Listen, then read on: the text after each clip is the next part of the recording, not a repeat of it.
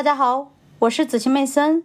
今天我将继续为大家阅读《投资者的未来》第十二章：过去仅仅是个序幕吗？股票的过去和将来。第二小节：西格尔常量百分之六点五至百分之七的实际股票收益率。在这些数据中，最重要的统计量就是股票除去通货膨胀后的长期平均收益率。这个收益率在整个观察时期内一直处于百分之六点五至百分之七之间。这种收益率意味着，如果按照购买力来衡量的话，在股票市场上投资者的财富在过去的两个世纪里，平均每过十年翻了一番。无论是美国经济发展的早期，即从一八零二至一八七零年，还是中期，从一八七一至一九二六年。这些时期内的股票收益率、股利以及收益的全面数据都可获得。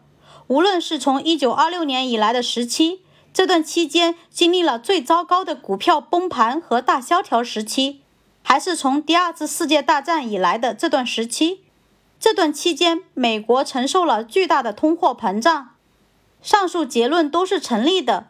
在这些时期里，实际股票收益率维持在百分之六点五至百分之七之间。任何其他资产、债券、票据、黄金以及美元都没有接近于这个稳定的实际股票收益率。安德鲁·史密瑟斯是一位英国的货币经理，斯蒂芬·赖特是剑桥大学教授，他也是《为华尔街估值》一书的作者。当他们把长期股权收益命名为西格尔常量时，我感到非常荣幸。他们和我一样认为，这个收益率在过去两个世纪里已经完全经历了美国的经济和社会变革，所以非常值得注意。股权收益率恰好略低于百分之七的原因并不清楚。当然，股票收益率和经济增长、资本数量。股票的流动性以及投资者要求的风险溢价相关。固定收益资产是投资者投资组合中股票最大的竞争者，其情况不同于股票。债券收益率的实际收益率并不稳定，在除去通货膨胀后，它在过去的两个世纪里稳步下跌。